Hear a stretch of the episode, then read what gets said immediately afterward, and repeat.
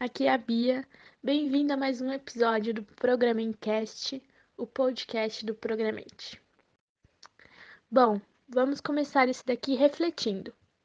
Quantas vezes já nos deparamos com uma criança pequena hipnotizada e quieta na frente de um celular, enquanto os pais, os amigos conversam livremente?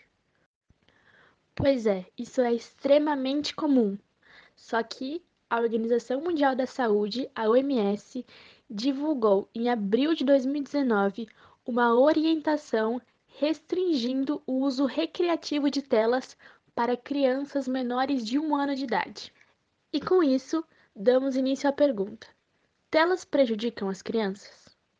Bom, primeiramente, você pode estar se perguntando: mas vocês do Programente ensinam programação para as crianças? Sempre falam da importância da tecnologia na educação? Exato. E justamente por isso, essa é uma preocupação também nossa. A questão é: até que ponto o que nós estamos propondo não fará mal para a saúde das crianças? Bom, mas sobre a pergunta, nós temos duas palavras-chave: moderação e intencionalidade. Mas antes de falar um pouco mais sobre essas duas palavras-chave, vamos voltar para as pesquisas.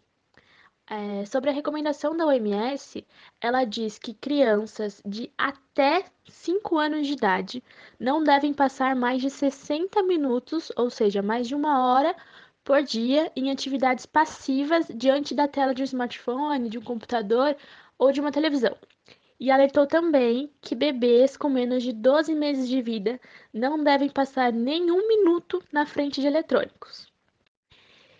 E as duas maiores e principais causas que levaram a Organização Mundial da Saúde a dar essas tais orientações, é, primeiro é a questão da miopia, afinal, miopia infantil ela está aumentando progressivamente no mundo inteiro e principalmente em decorrência do uso de telas, da exposição excessiva a telas. E em segundo lugar, também a questão da obesidade infantil, que é motivo de preocupação, e como todos sabemos, né, as telas, sem nenhuma sombra de dúvida, elas são promotoras da inatividade física. Inclusive, a OMS aproveitou para aconselhar também que as crianças nessa faixa etária passem ao menos três horas por dia em atividades como caminhar, engatinhar, correr, pular, balançar, pedalar, pular, entre outros passatempos que exigem movimentação física, porque as crianças dessa faixa etária elas precisam disso. Bom, e outra fonte que também fornece para a gente pesquisas e dados e informações sobre essa temática, além da OMS, é a SBP, que é a Sociedade Brasileira de Pediatria. Por lá, eles recomendam que os menores de 2 anos não utilizem telas como recreação. E o que é utilizar telas como recreação, né? É, resumidamente, é você usar telas para distrair a criança enquanto você faz alguma coisa. É, e além disso, as crianças que estão entre 2 e 5 anos, segundo a Sociedade Brasileira de Pediatria, podem usar telas por no máximo uma hora por dia, e os maiores de 5 anos, no máximo duas horas por dia.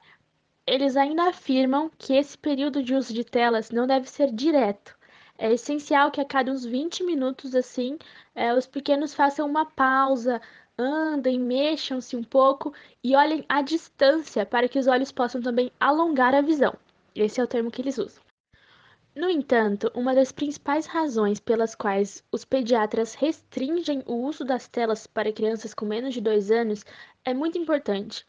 E vamos agora entender um pouquinho mais sobre o fundamento biológico. Bom, nascemos com todos os nossos trilhões de neurônios formados. Esses neurônios, porém, não estão conectados. E até os dois anos de idade, a capacidade de conexão neural é absurdamente intensa. E cada conexão, ela se chama sinapse. Cada bebê é capaz de fazer 700 sinapses por segundo. E isso se chama neuroplasticidade. O cérebro dos bebês, eles são neuroplásticos. E essas sinapses é que nos permitem desenvolver capacidades cognitivas e habilidades físicas, essas essenciais para o processo de desenvolvimento humano. Pois bem, Para que os bebês formem essas sinapses, os vínculos afetivos e os estímulos gerados pelo contato assim com, com pessoas são absolutamente essenciais. Acredita-se que o uso de telas em crianças pequenas com menos de dois anos poderia interferir negativamente nesse processo das sinapses e tudo mais. Isso segundo estudos da SBP.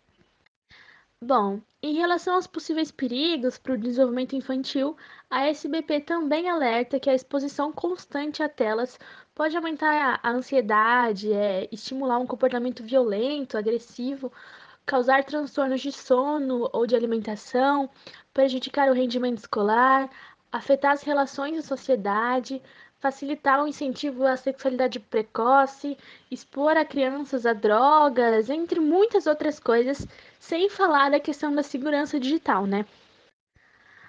Além de tudo, a questão de crianças e tela é uma, uma coisa muito nova, né? Uma questão muito nova. Pensa que até então nenhuma outra geração cresceu diante de uma exposição tão grande. E justamente por ser um tema novo, muitos estudos, muitas pesquisas, muitos materiais ainda estão sendo desenvolvidos. Porém, a SBP lançou um documento intitulado Saúde de Criança e Adolescente na Era Digital, que é um conjunto de orientações sobre exposição às telas e seus possíveis efeitos nocivos, de acordo com as idades e as etapas do desenvolvimento cerebral, mental, cognitivo e psicossocial das crianças. É, e lá eles propõem o tempo de tela, que é um termo já bem conhecido como screen time, né? Já está sendo bem falado. E é basicamente sobre o tempo de tela, o tempo que a criança, que o adolescente vai, pra, vai passar em frente à tela, ele tem que ser proporcional à idade. Só isso, basicamente isso. É muito importante, porque, como eu disse, a gente não tem muita coisa, muitos materiais sobre isso ainda. E além disso, é, a, a SBP ela reuniu recomendações internacionais, então estudos do mundo todo sobre o tema, mas eles ainda adaptaram para uma realidade nacional, então visando as crianças e os adolescentes brasileiros. E o documento você encontra lá no site da SBP e ele está disponível gratuitamente para download ainda sobre o fato de ser uma questão muito nova, né, essa coisa de crianças crescerem em frente às telas, é, nós temos que as crianças elas estão crescendo ainda. Então ainda nós não sabemos ao certo quais as consequências que, que essa exposição vai trazer para uma vida adulta. Então, por isso é uma questão muito legal para a gente pensar, né? Que a gente ainda não sabe ao certo quais as consequências.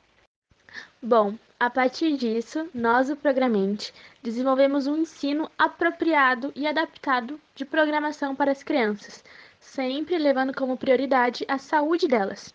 É muito legal que as habilidades que a programação exige não necessariamente precisam ser desenvolvidas na frente de um computador.